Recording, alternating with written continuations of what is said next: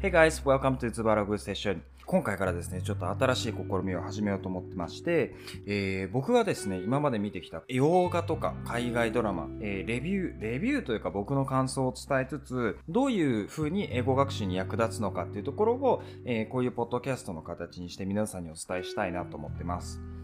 はい、えー、と、じゃあ、まあ、記念すべき1回目なんですけれども、これは、えっ、とですね、僕の大好きなドラマである、あの、クバンセオリー。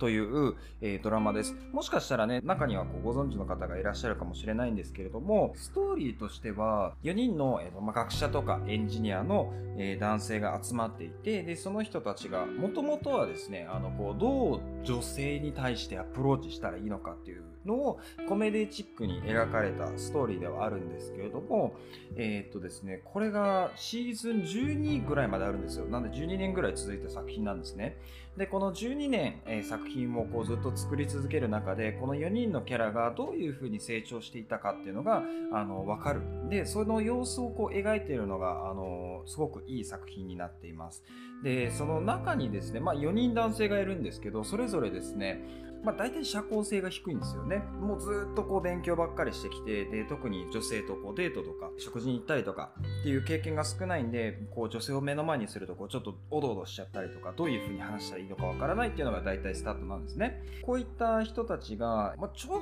ことだけネタバレなんですけど、隣人、隣にですね、あの、ちょっと綺麗な女の子がこう引っ越してくるわけですよ。で、そこをきっかけにしてストーリーがどんどん展開されていくっていうような話になります。もちろんですね、学者とかエンジニアが主人公なので、えー仕事の話とかしていて、で、あの、専門用語がすごく多いんですね。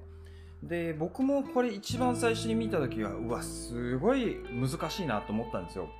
思ったんですけど、でもちょっとだけ視点を変えてですね、あの、さっき、そのに、隣に、あの、綺麗な女の子がこう引っ越してきたってお話をしたじゃないですか。彼女の目線に立つと、結構いい英語の勉強の教材になるなっていうのを感じたんですね。というのも、えっ、と、彼女は別に学者でもエンジニアでもなく、普通のただのウェイトレスなんですよ。で、ただのウェイトレスなんで、あの、もちろんその専門用語が出てきても、この人何言ってんだろうなぐらいの顔してこう見るわけですね。でももちろんドラマなんで、それで終わらせたらダメなんですよ。なんで、えっ、と、ちょどどういう意味ですかっていうふうにこう聞くんで、そういうふうにこう、日常でわからなかったことを言われた時にどう反応したらいいかとか、えーそういう質問の練習とかもできますし、あとはもちろんその子がこう喋る英語っていうのはもう普通の日常英会話ので、そのまんまフレーズをコピーしちゃって、そのまま使えるんじゃないかなっていうのも、えーいい練習法ですね。えっ、と、物語がつ進むにつれてですね、これもちょっとだけネタバレなんですけど、やっぱり登場人物が増えてきます。こう、ライフステージがどんどん動いていくので、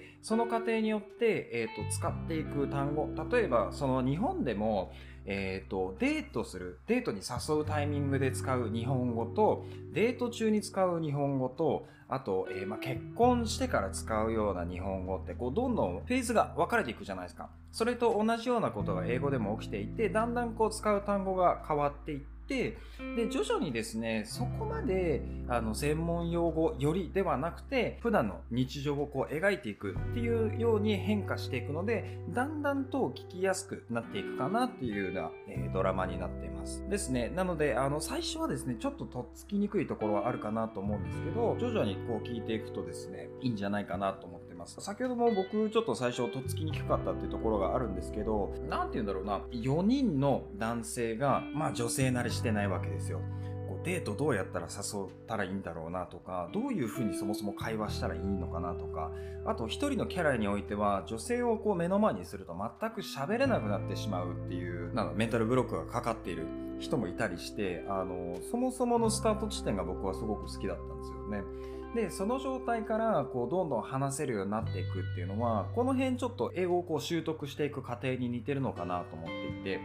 一番最初、あの、そもそも英語って、どういう単語を使ったらいいのか、どういうフレーズを使ったらいいのかっていうのがわからないことが多いと思うんですよね。僕もそうだったんですけど、それを少しずつ少しずつトライしながら、どんどんこう、えー流暢になっていく。プロセスと、あとこの登場する4人の男性たちが、えー女性に対してこういうアプローチをどんどんどんどんしていって、物語、ストーリーの中で、まあ、どんどん失敗もしていくんですよ。でも失敗もするんですけどその失敗を踏まえながらもどんどんこう、えー、と成長していってゆくゆくはこうパートナーを見つけたりとかあとはこういろんな女性とこう交際したりとかっていうのが見えてくるので自分とこう重なる部分があるなって思いながらもうあのこのドラマはですね何回も何回も見ているっていうような、えー、作品になります。今だったらネットフリックスとかプライムとかでもあの結構いろいろな媒体で、え配信されてるのでぜひあのビッグバンセオリーで探してみてください。最初はですねちょっと硬いなという感じがするかなと思うんですけどいい教材になるかなと思うのでぜひ挑戦してみてください。はいじゃあ今回の配信は以上です、